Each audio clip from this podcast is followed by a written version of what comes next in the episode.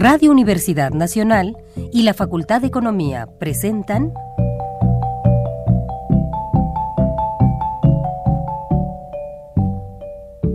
Los bienes terrenales.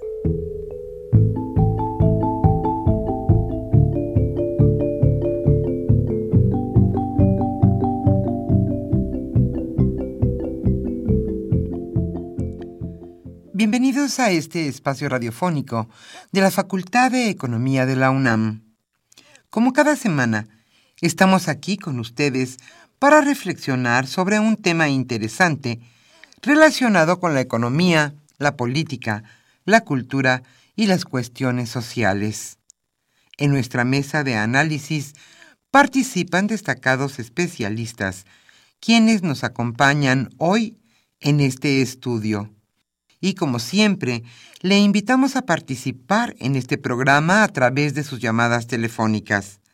Para nosotros es un gusto saber que usted desde su casa, desde su oficina o en el lugar donde se encuentre, se interesa en el tema que damos.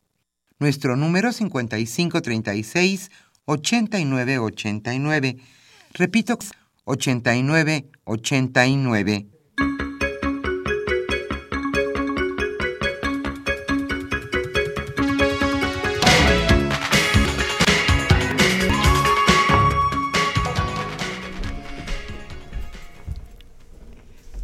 En esta agradable mañana de viernes, aquí en la capital de la República, estamos nuevamente con ustedes en su programa Los bienes terrenales. Hoy en nuestra mesa de análisis hablaremos sobre el imperativo de los cambios. ¿Cuáles son estos cambios? Efectivamente, el presidente señaló que los ciudadanos estamos de mal humor y también efectivamente muchos ciudadanos exigen cambios. Pero ¿cuáles serían realmente los cambios que se necesitan en este momento? Hoy Alejandro Pérez Pascual charlará con Eduardo Pérez Aro y José de Jesús Rodríguez Vargas. Ellos son catedráticos de nuestra facultad, la Facultad de Economía de la UNAM y sin duda especialistas en el tema que hoy abordaremos el imperativo de los cambios. ¿Qué es lo que se debe cambiar en este país? Como siempre, le invitamos a participar en este programa a través de sus llamadas telefónicas. Y como siempre, también a los primeros radioescuchas que se comuniquen. La Facultad de Economía les obsequiará con mucho gusto el libro Economía Política de las Transiciones Democráticas. México, España el compilador de este libro, Santos Ruesga, los coordinadores Rolando Cordera, Fernando González y Roberto Escalante Semerena. Le invitamos a participar con sus preguntas, sus dudas, sus comentarios sobre esto, el imperativo de los cambios, dónde deben de hacerse los principales cambios en este país para que la economía crezca y todos tengan el empleo que se merecen. Antes de iniciar la mesa de análisis, como siempre le invitamos a escuchar la economía durante la semana.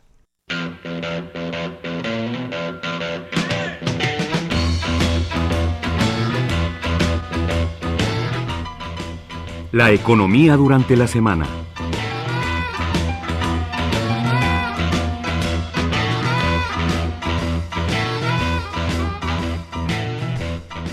La deuda nacional crece.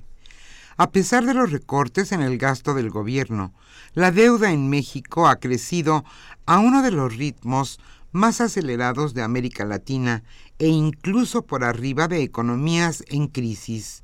Esto según un informe de la Comisión Económica para América Latina. Al cierre de 2015, la deuda pública de México representó 47.6 del PIB y su aumento es considerable.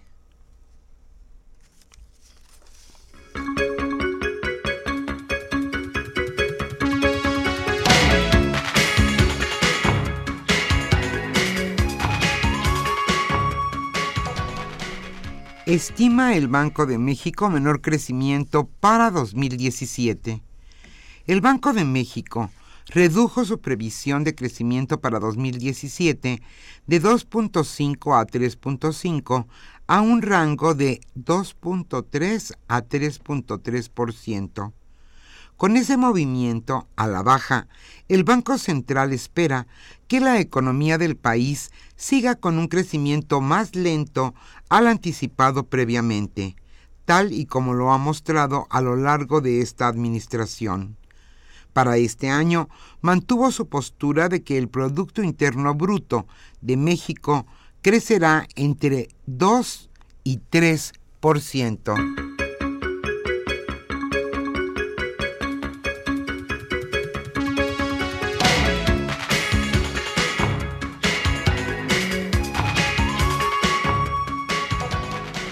La CEPAL recomienda abatir la desigualdad.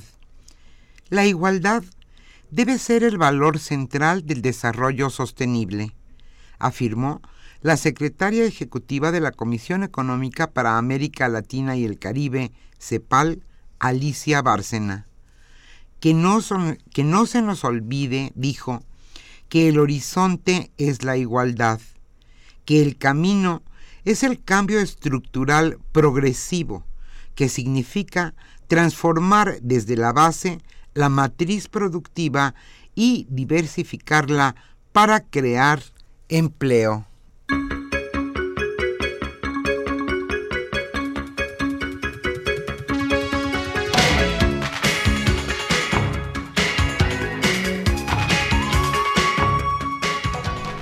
Ahora sí, suben las exportaciones. Tras cinco bajas consecutivas, en abril de 2016, las exportaciones de México subieron 2.84%. Con ello, lograron su mejor desempeño en nueve periodos comparables a tasa mensual, apoyadas en el sector fabril según datos ajustados por estacionalidad.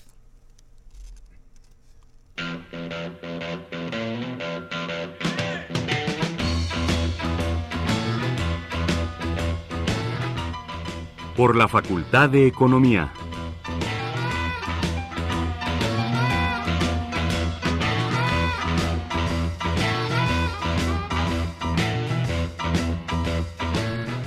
Hoy queremos hacerle una cordial invitación al tercer seminario internacional América Latina y el Caribe y China, condiciones y retos en el siglo XXI.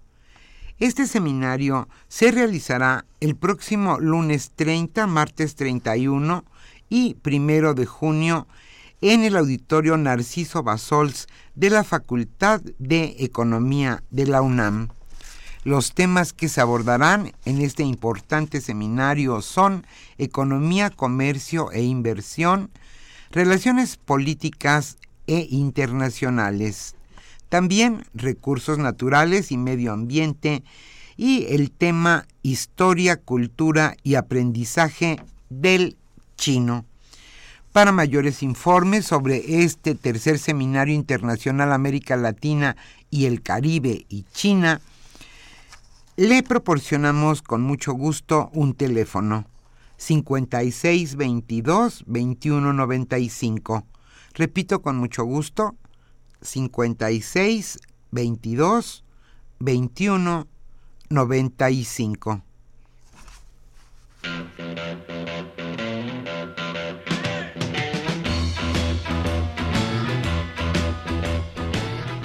El tema de hoy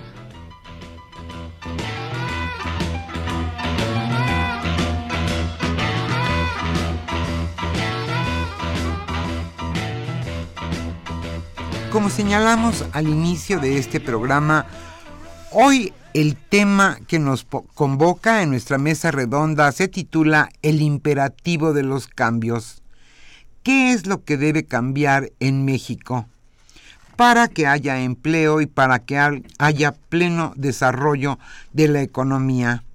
Hoy Alejandro Pérez Pascual charlará con dos especialistas en la materia Eduardo Pérez Aro y José de Jesús Rodríguez Vargas, ambos catedráticos de nuestra facultad, la Facultad de Economía de la UNAM. Como siempre, le invitamos a participar en este programa y el libro que vamos a obsequiar hoy se titula Economía Política de las Transiciones Democráticas México-España.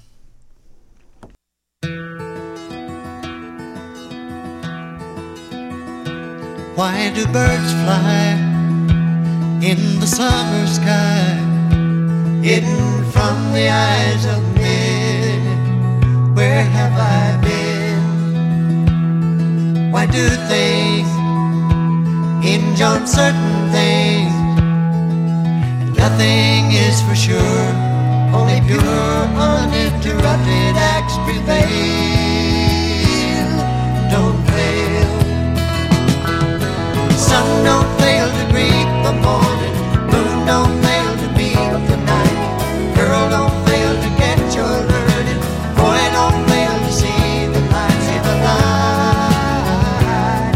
Don't fail, don't fail, don't fail. Why do leaves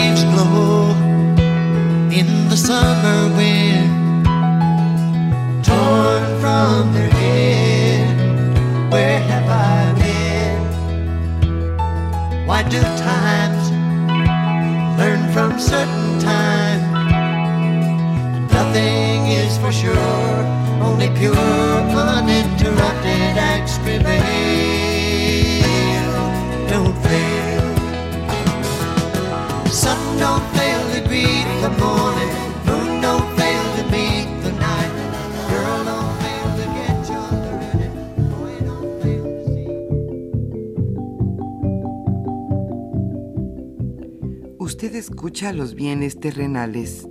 Nos interesa conocer su opinión. Le invitamos a comunicarse a este programa al teléfono 5536 89 89. Repetimos con mucho gusto, 5536 89 89.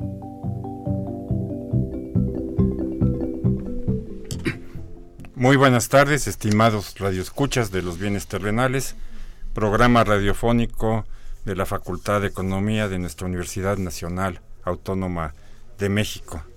Eh, este viernes, como todos los viernes a esta hora, eh, nos permitimos llegar hasta donde estén, sus casas, sus hogares, sus coches, en el trabajo, en el iPhone, donde sea que, que, nos, que nos escuchen, para tratar un tema, eh, suponemos, de interés para todos ustedes.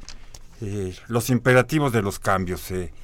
Eh, queremos expresar con esto que México, yo diría el mundo en general, eh, re- requiere una serie de cambios muy profundos y muy importantes, dado que la dinámica de los últimos años a todas luces es una dinámica que no rinde los frutos suficientes ¿no? para poder resolver ¿no? muchos de los grandes problemas que nos, que nos aquejan de los déficits sociales, económicos, políticos, etcétera. ¿sí? Pero este imperativo de los cambios que digamos que casi todo el mundo podría eh, reconocer que, es necesario, sin embargo, no parecen ¿no? estar eh, estrictamente ya en la agenda y en la acción ¿no? de, de los agentes eh, que deciden en distintos lugares del mundo, pero sí pareciera, ¿no? como se ha dicho, que están en el deseo de la gente y en la manifestación de la gente que de muchas maneras directas, indirectas, etcétera, lo ha manifestado así. De esto es de lo que hoy Eduardo Pérez Aro y José Jesús Rodríguez Vargas, estimadísimos profesores y amigos de la de nuestra facultad, quieren hoy un poco disertar eh, al respecto con entre ellos, ¿no? Y con todos ustedes a través de las preguntas que, que nos hagan. Entonces, eh, empezaríamos contigo, Eduardo. Necesitamos muchos cambios, pero hay un contexto internacional que tampoco es fácil de dejar de lado y que propicia o frena ¿no? la posibilidad de los cambios que necesitamos. Bueno, sí, sin duda alguna estamos ante el imperativo de cambios y es muy importante perfilar la respuesta de cuáles son los cambios a los que nos referimos, pero eh, en primer lugar habrá que entender la naturaleza del problema que enfrentamos para poder identificar la naturaleza de los cambios. Y yo creo que no podemos en el tiempo actual dejar de reconocer que los cambios en la nación o los cambios nacionales tienen que tener de alguna suerte en cuenta y correspondencia con los cambios internacionales, de tal suerte que hay una problemática internacional que se liga a las insuficiencias nacionales y de ahí podrá emerger la ecuación más recomendable de lo que habrá que hacerse. Eh, ¿Cuál es el, el, problema que enfrentamos en el plano internacional o la naturaleza del problema que estamos enfrentando?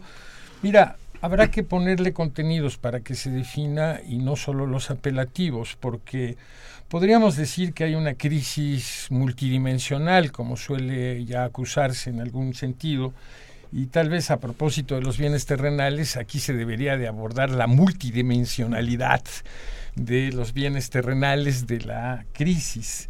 Eh, ¿Por qué? Porque pues hay dificultades de orden económico, hay serios problemas ambientales, hay dificultades alimentarias, hay problemas agudos y extensos de pobreza, hay dificultad de las instituciones y toda esta gama de, de dimensiones diversas es lo que da lugar a pensar que la crisis es multidimensional y creo que no hay error en esta caracterización.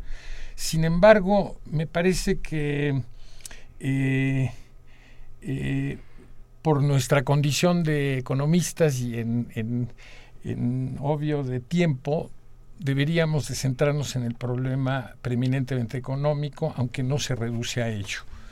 Eh, el problema está planteado en el prólogo a la entrada de este programa, eh, cuando nos informan que la deuda crece y el crecimiento decrece, valga la paradoja.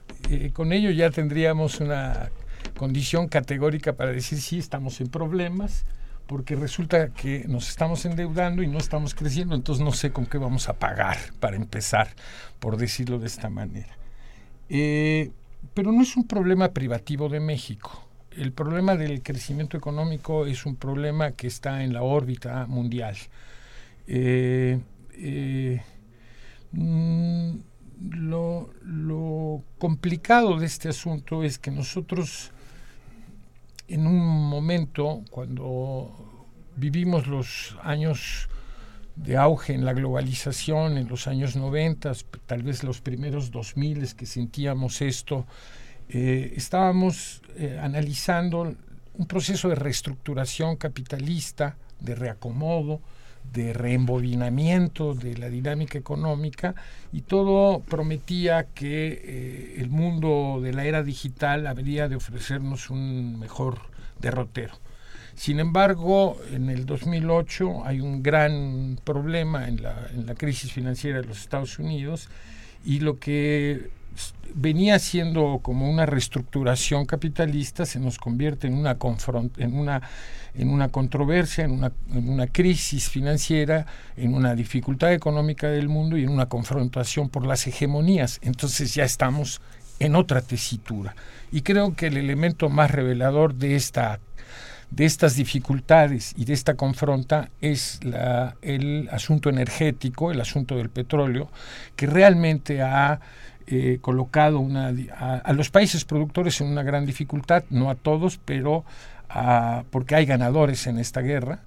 Pero ahí está el problema y México, México es uno de los países más afectados, no el más, porque ahí está Venezuela y otros, pero México sin duda alguna es uno de los más afectados por varias razones, ¿no? Entre otras porque apostamos a una estrategia petrolera para apuntalar el financiamiento del desarrollo y resulta que apostamos mal. Y no tenemos plan B, es decir, estamos de cara a un escenario adverso y no tenemos cómo salirle al paso para poderle dar la vuelta y podernos anclar de otra manera y, e imaginar estas posibilidades de desarrollo. En fin, que tenemos en el mundo un problema de crecimiento. ¿Es un problema de crecimiento en el mundo? Sí, sí hay un problema de crecimiento en el mundo.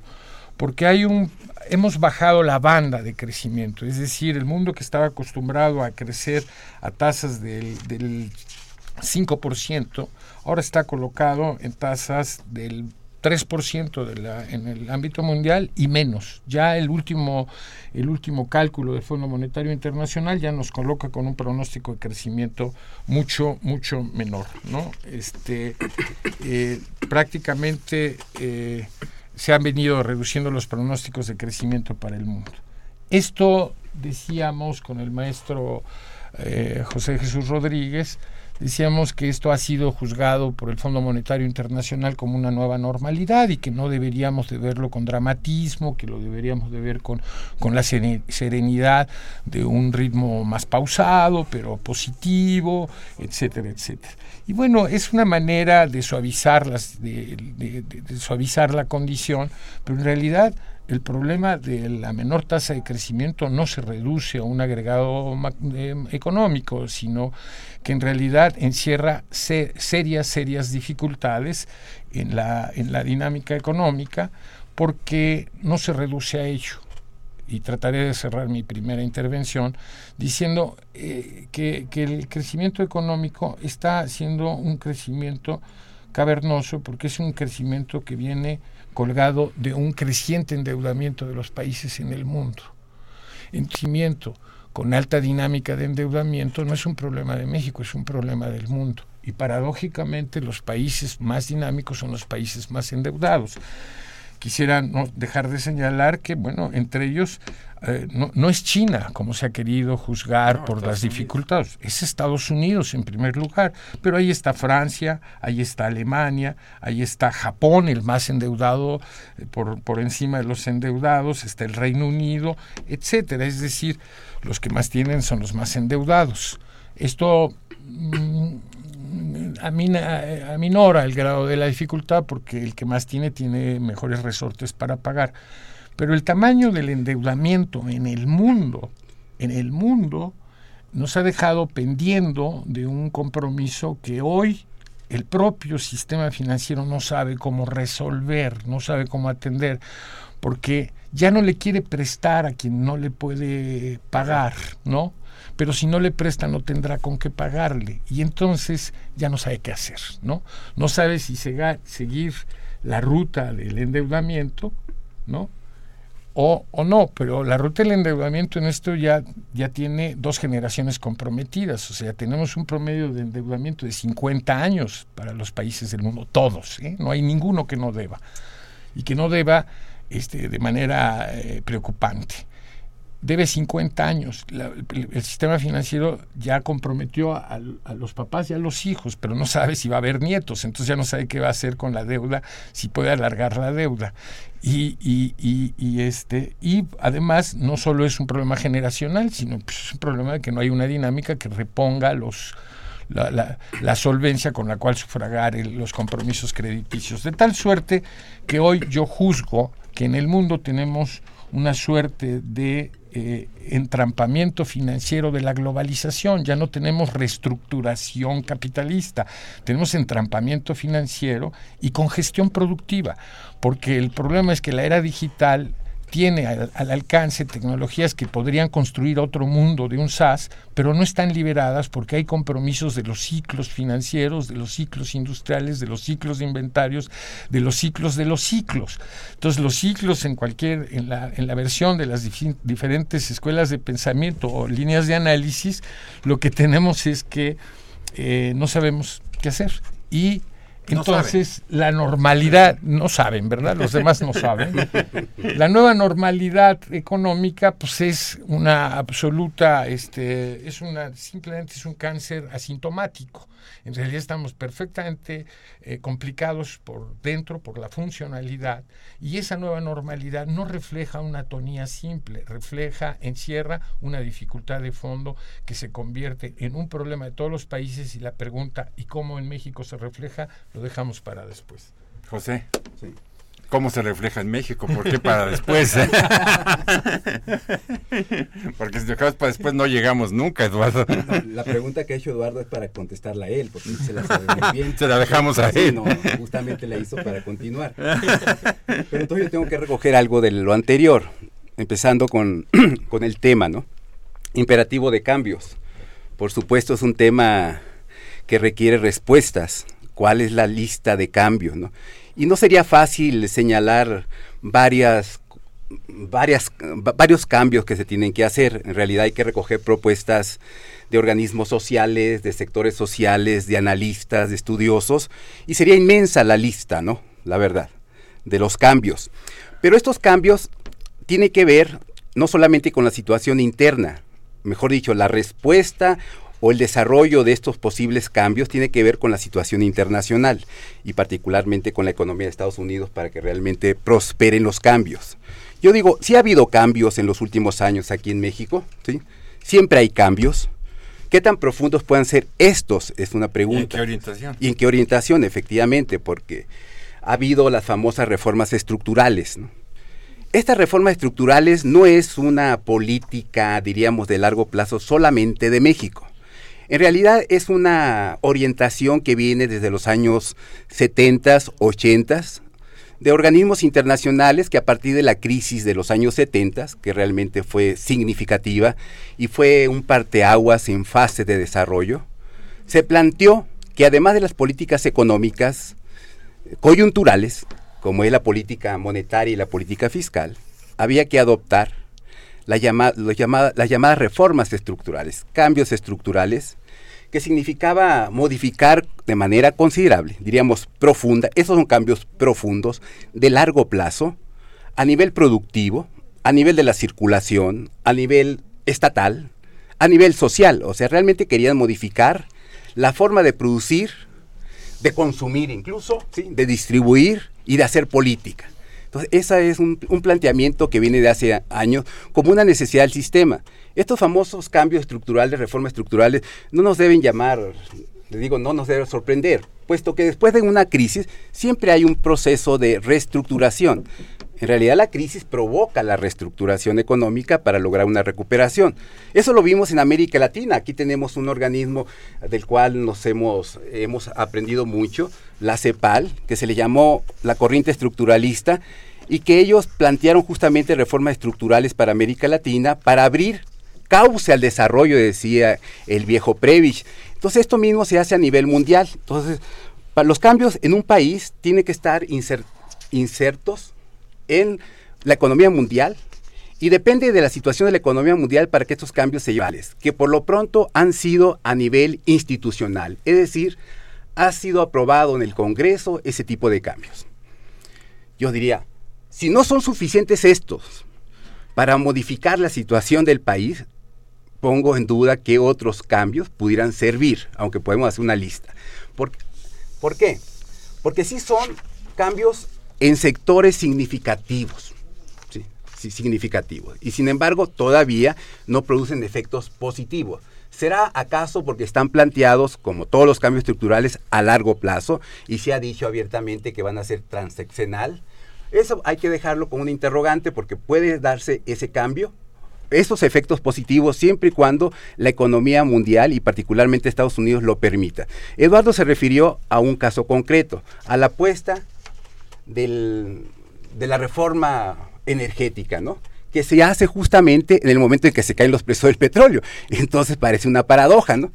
Pero esta reforma energética venía planteándose como una necesidad del país desde hace varios años, y no es que décadas, y no fue posible hasta hace poco y resulta que justo cuando se caen los precios del petróleo. Yo he querido en esta primera intervención señalar la importancia que tienen las reformas estructurales desde el punto de vista teórico e histórico. ¿sí? O sea, siempre ha habido cambio de fase de desarrollo, ha habido recuperación y desarrollo de países a partir de cambios estru- estructurales.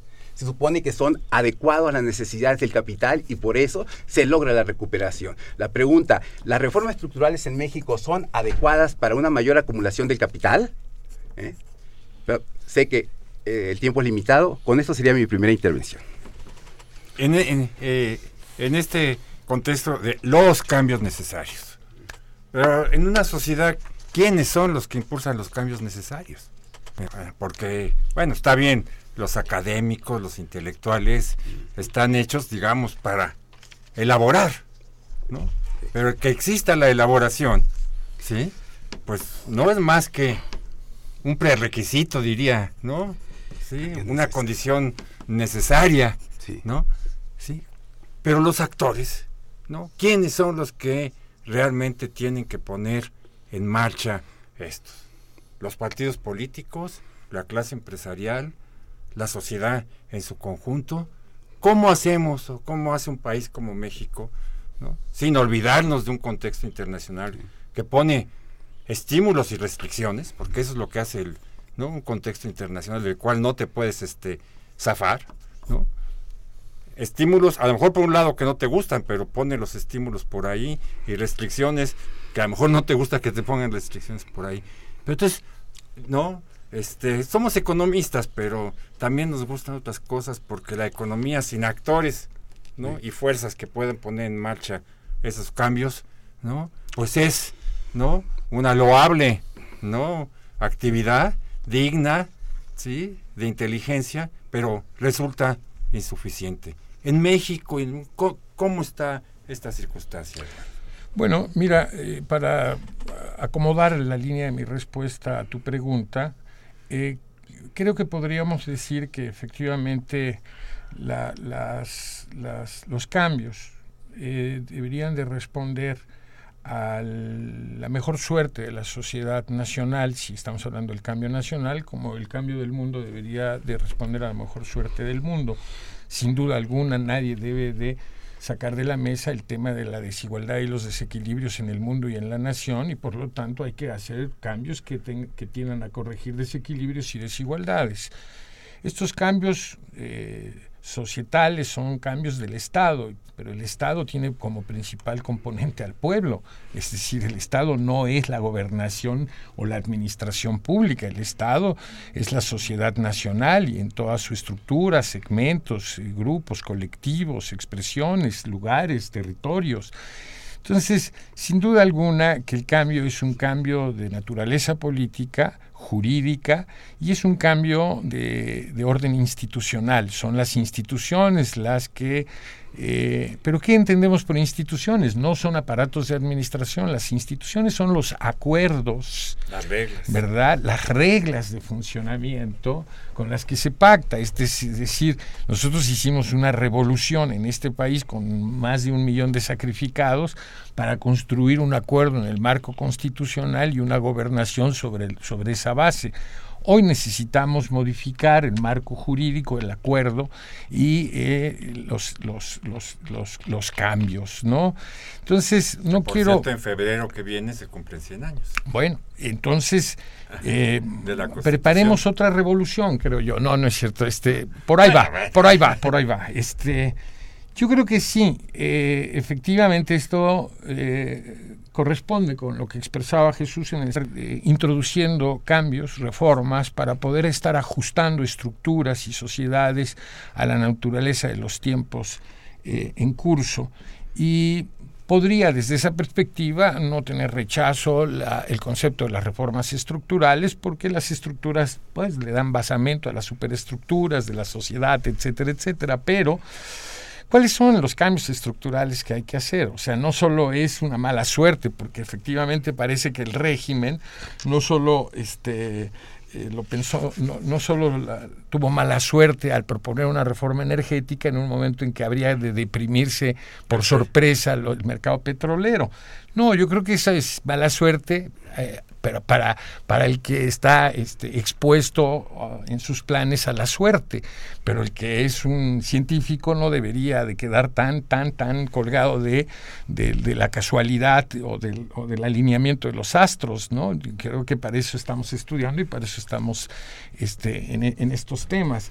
Yo creo que efectivamente eh, se, vio, se le vio haber advertido que venía el choque energético porque es parte de la controversia por la hegemonía en la reestructuración mundial, porque China tenía un protagonismo, Oriente tenía un protagonismo que amenazó la hegemonía norteamericana y de Occidente y por lo tanto se deberían de haber reconocido cuáles eran los puntos de confrontación porque esta es una guerra inducida por una sobreoferta de producción que no viene por cuenta del OPEP, sino por, viene por cuenta de la, la industria petrolera de Occidente y básicamente de los Estados Unidos a partir del descubrimiento de nuevos recursos de hidrocarburos como son los esquistos y estos este, energéticos alternativos a los convencionales, aguas profundas y demás, que es donde Estados Unidos recarga la posibilidad de construir esta controversia en los mercados y apoyarse en México. Y de ahí fue la idea de que México hipotecara sus recursos petroleros para crear una sociedad,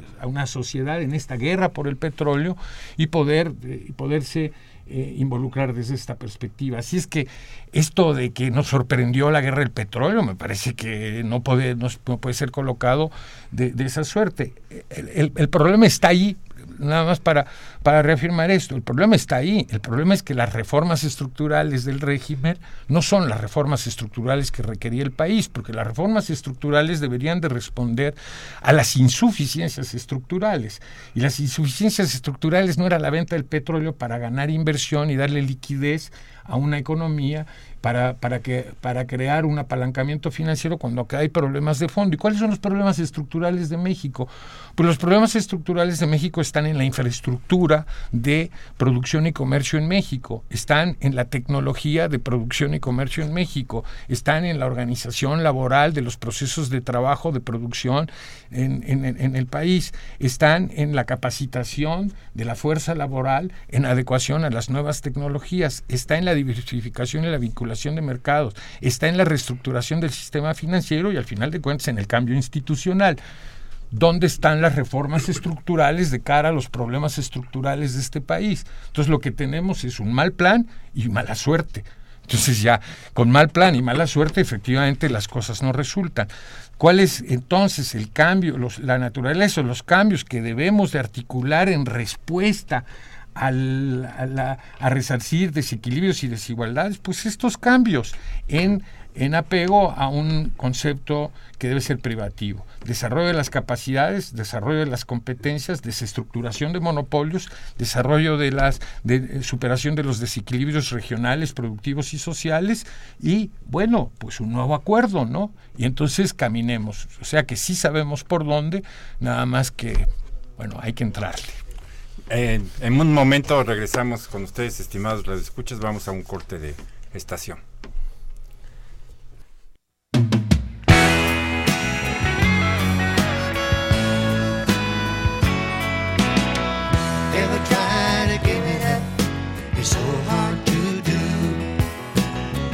Every time so.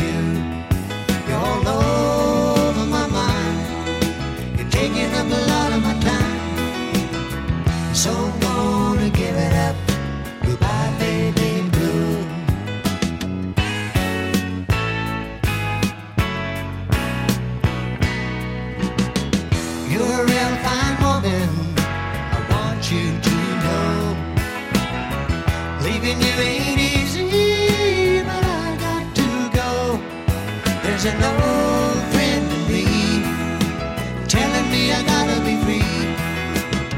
So I'm gonna give it up. Goodbye, baby blue. Goodbye, baby blue. Sometimes in the morning, the tears in your eyes make me feel like staying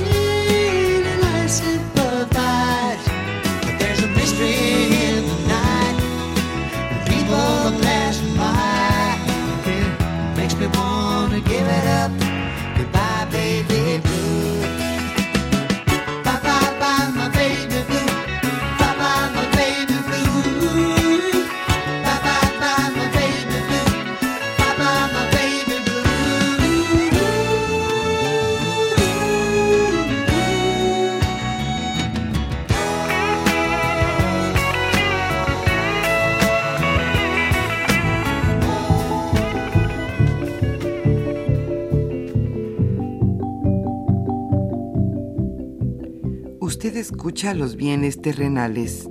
Nos interesa conocer su opinión. Le invitamos a comunicarse a este programa al teléfono 5536 89 89. Repetimos con mucho gusto, 5536 89 89.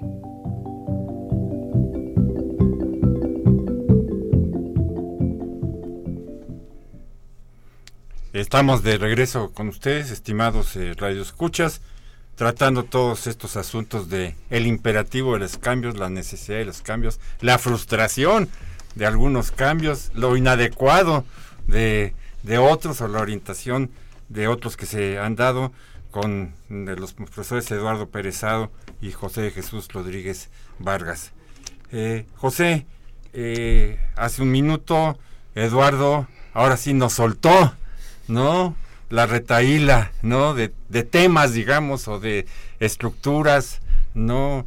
Que no funcionan adecuadamente eh, en nuestro país y que requerían, ¿no? Que ahí pusiéramos el énfasis, ¿no? En la transformación, en los cambios eh, eh, que se están dando.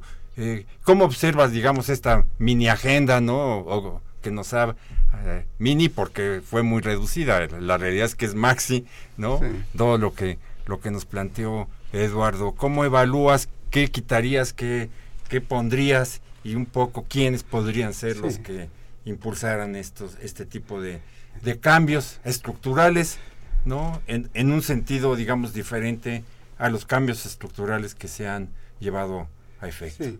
La respuesta de Eduardo fue a partir de la pregunta de los cambios necesarios, ¿no? ¿Necesarios o necesarios para quién, no? Yo, yo contesto contundentemente. Los cambios tienen que ser de acuerdo a las necesidades del capital.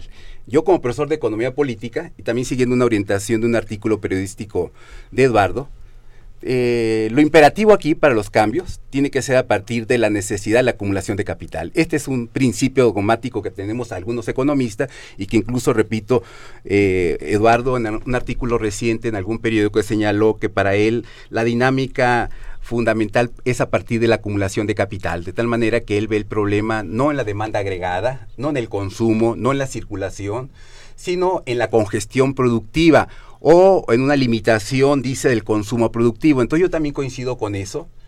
Hay un problema de acumulación de capital y esto tiene que ver con la productividad. En México tenemos muchos años creciendo a un promedio del 2.3, 2.4 máximo.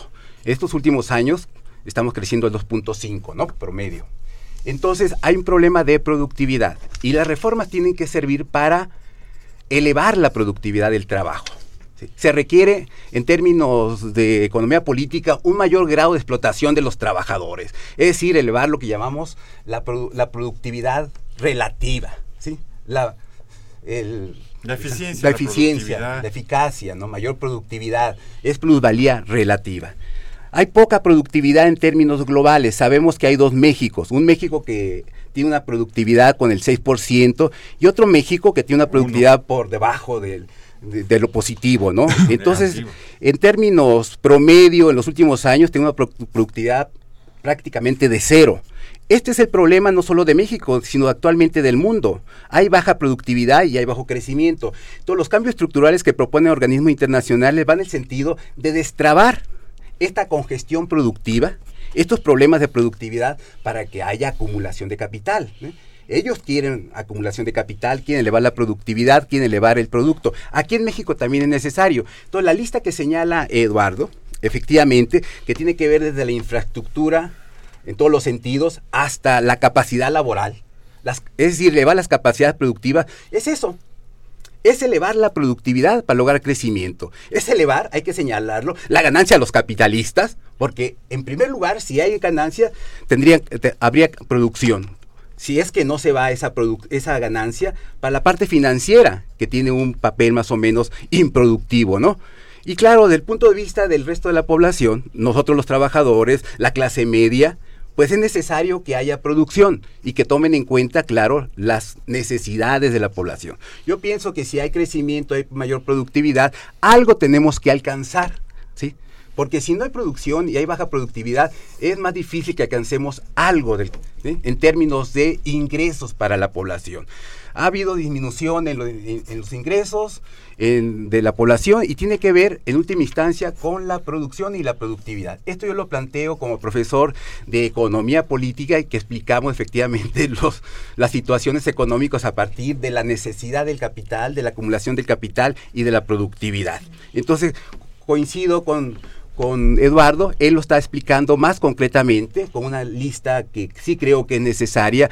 También creo que alguna parte de estas reformas estructurales van en ese sentido. Las que se han hecho van en ese sentido, algunas, sobre todo la cuestión laboral, por ejemplo, pretende efectivamente hacer al trabajador más productivo. Para algunos significa para mí una mayor explotación del trabajo, clarito, ¿sí? Entonces, así lo están haciendo en todo el mundo. Estas reformas laborales, como vemos en el caso de Francia, que tiene una gran resistencia, pretenden efectivamente quitar algunas conquistas laborales y obligar a los trabajadores a una mayor productividad. Hasta aquí lo dejo porque Eduardo ha preparado la continuación. Pero eh, eh, eh, pensando en esta reestructuración productiva, voy a dejar nada más un, un dicho muy rápido yo y pasaríamos a, a las preguntas porque si no después no nos va a dar tiempo de, sí, de sí. ir con, con las preguntas.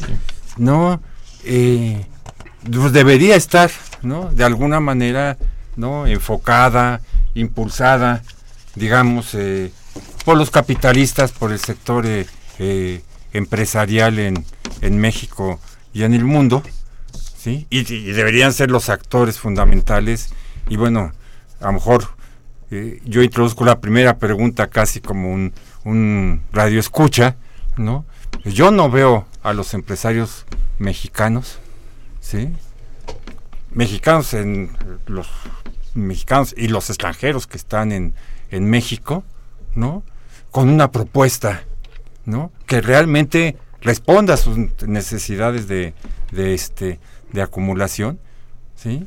Y que realmente esté en la mesa, ¿no? Uno de repente intuye, dice, piensa, se dice, ¿no? Uno interpreta, ¿sí?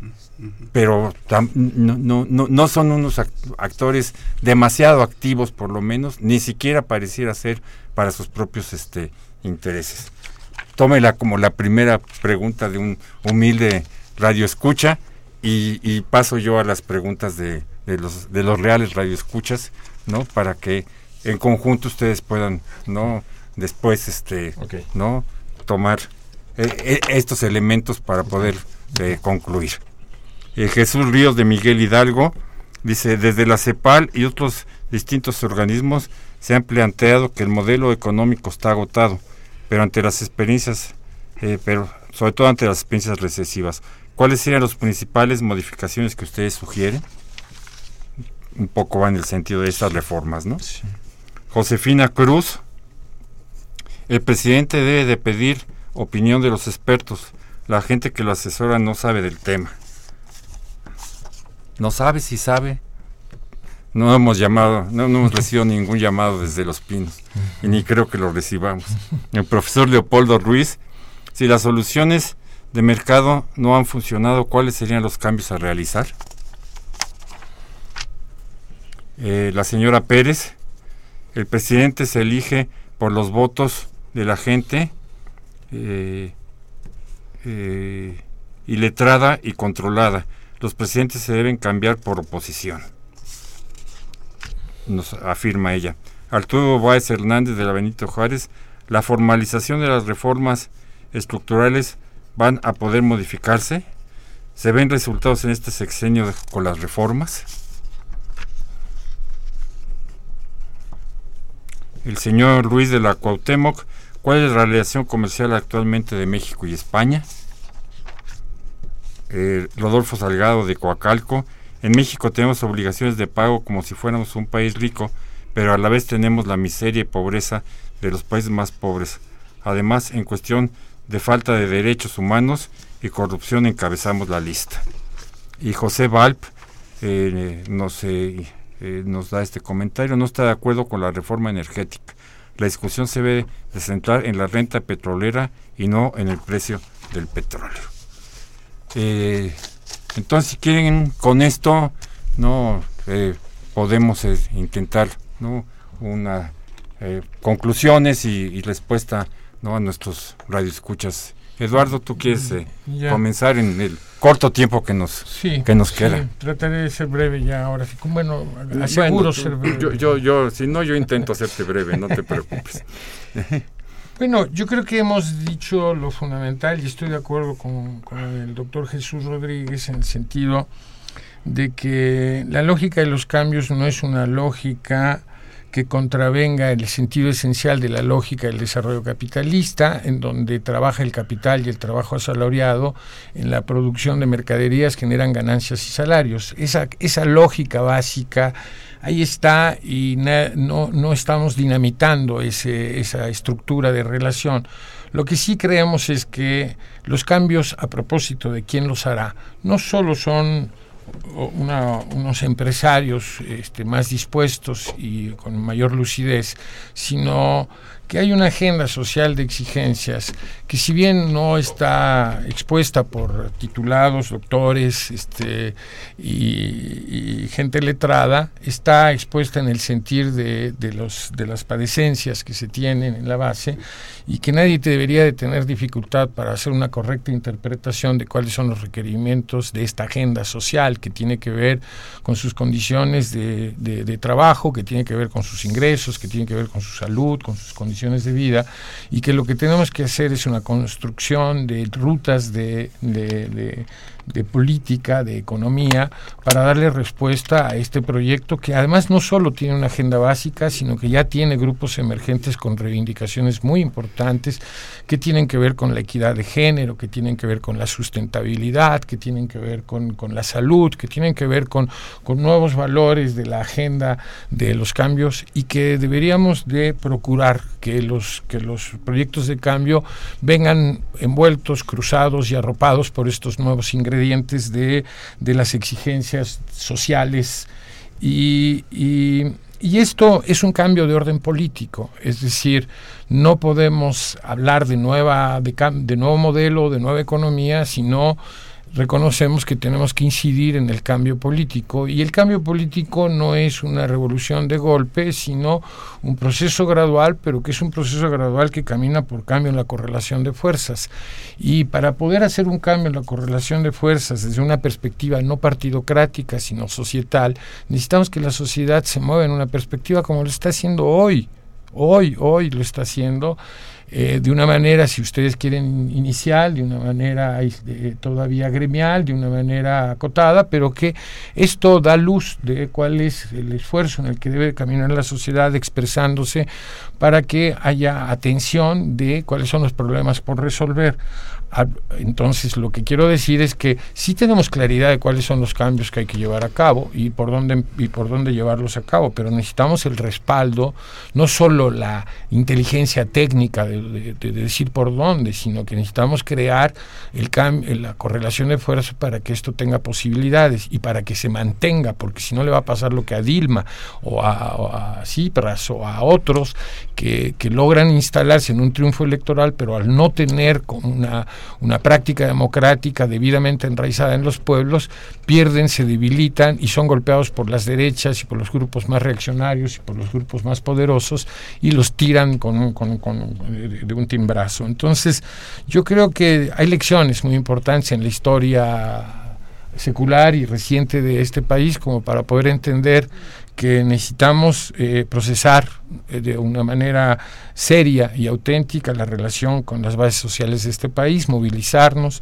participar políticamente, introducir los cambios institucionales, crear nuevos acuerdos y ejercer honestamente los recursos públicos para que el Estado Para sirva, empezar. ¿verdad? Para empezar, para que este sirva efectivamente como motor de cambios, cambios nacionales que irán y deberán de irse acoplando gradualmente a los cambios internacionales porque tampoco podemos construir una isla en el, en el, orbe, sino que tenemos que construir la gradualidad de los cambios en consonancia con el entorno mundial que es muy controvertido. No, no podemos olvidar dos cosas que me parecen muy importantes de señalar. Es decir, uno, la, el poder, los sobrepoderes del sector financiero que, que ha entrampado la- el proceso de desarrollo capitalista Y dos, que el desarrollo capitalista no necesariamente tiene que, si, si, bien debe de preservar la lógica, no necesariamente debe pagar los costos de eliminación de derechos y de libertades para poder asumir el crecimiento. Creo que lo puede hacer cortando los picos del poder y del monopolio para poder transitar. Muy bien. Sí, Jesús, para con, terminar. Sí, con respecto al papel de los empresarios, de los sujetos económicos, sociales, no solamente son los empresarios efectivamente los que tendrían que tener un papel importante, que lo tienen, puesto que son los que invierten, ¿no? El Estado sería el otro sujeto importante. A él le corresponde, ya para algunos, hacer una inversión productiva, una intervención más activa. Para otros, solamente estimular a la inversión capitalista. De cualquier manera, el Estado tiene un papel fundamental, ya sea como uno o como otro, o otro al otro nivel. O ambos, ¿no? O ambos niveles, efectivamente, ¿no? Equilibrándolos más o menos. Porque también los empresarios se, oponen a que haya una mayor, una gran inversión productiva directa por parte del Estado, porque le quita campo de acción, ¿no? tendría que hacer una inversión productiva a partir de otras empresas, ¿no? Que favorezca a otras empresas. Finalmente es lo que buscan ellos, ¿no? Que no les quiten campo de acción y por tanto posibilidades de inversión y de ganancia. Todo el Estado, por supuesto, es importante desde el siglo XX, sobre todo en la segunda mitad en adelante, tiene un papel activo. Él estimula o, o incluso desalienta la posible inversión. Con respecto a, los resultados de las reformas, partimos de que las reformas estructurales son muy profundas, o deben ser muy profundas, y deben provocar los cambios en la parte productiva y demás. Y sí son a largo plazo, ¿no? Eso está planteado, repito, teórica e históricamente. Entonces, estas reformas que se han aprobado recientemente no, van a, no, darán resultados inmediatamente. Si se presentan al final del segundo, del próximo sexenio, estaríamos, eh, estaríamos viendo ya algo significativo, pero no, no extraordinario, más bien no extraordinario. Estamos viviendo tasas de crecimiento 2.5 y yo no esperaría en las próximas décadas que logremos crecimiento del 5 o 6% como fue una época del capitalismo mexicano, como tampoco se está observando para el futuro del capitalismo mundial tasas de crecimiento de épocas buenas como fue una, una parte de la globalización como Eduardo señala, ya no digamos de la época dorada de los años 60, no es posible alcanzar esas tasas, fue un periodo extraordinario con condiciones que crearon esa situación que no, no, se están viendo. Entonces lo que se espera en el futuro para la economía mundial, para los países avanzados e incluso para países emergentes y de desarrollo, un crecimiento inferior a lo que se vivió, por ejemplo, en el periodo 2001, 2007 y algunos todavía para el 2012-13. Entonces para México no hay que esperar, aún con las reformas estructurales, tasas de crecimiento como en el pasado glorioso que recordamos como la, la etapa del desarrollo estabilizador. Yo estoy viendo eh, esas perspectivas del estancamiento secular que señalan algunos. Estoy viendo esa nueva normalidad de las tasas de crecimiento a nivel mundial de menos de 4%. Entonces, si no se logra con estas reformas estructurales, ya no veo qué se puede hacer. Muy bien, pues hemos terminado. Muchísimas gracias a nuestros invitados. Gracias. Hoy, a José Jesús, a Eduardo, gracias. a todos los radioescuchas y nos encontramos el próximo viernes a la misma hora. Esperamos con algún tema de su interés. Muy bien. Muy bien.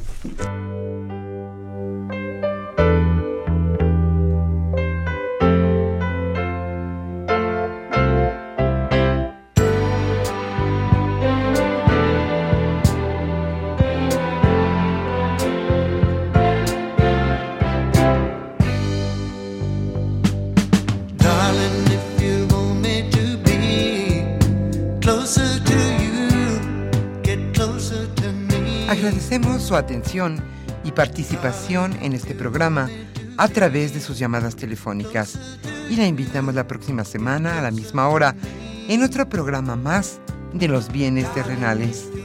La coordinación general fue de Carlos Javier Cabrera Adame. La coordinación académica de Aníbal Gutiérrez, Roberto Cabral, Alejandro Pérez Pascual, Rubén Antonio Miguel y Leonardo Lomelí Vanegas. En los controles técnicos, nuestro compañero Humberto Sánchez Castrejón y en la voz y producción su amiga Irma Espinosa, quien se despide de ustedes y le desea un agradable fin de semana.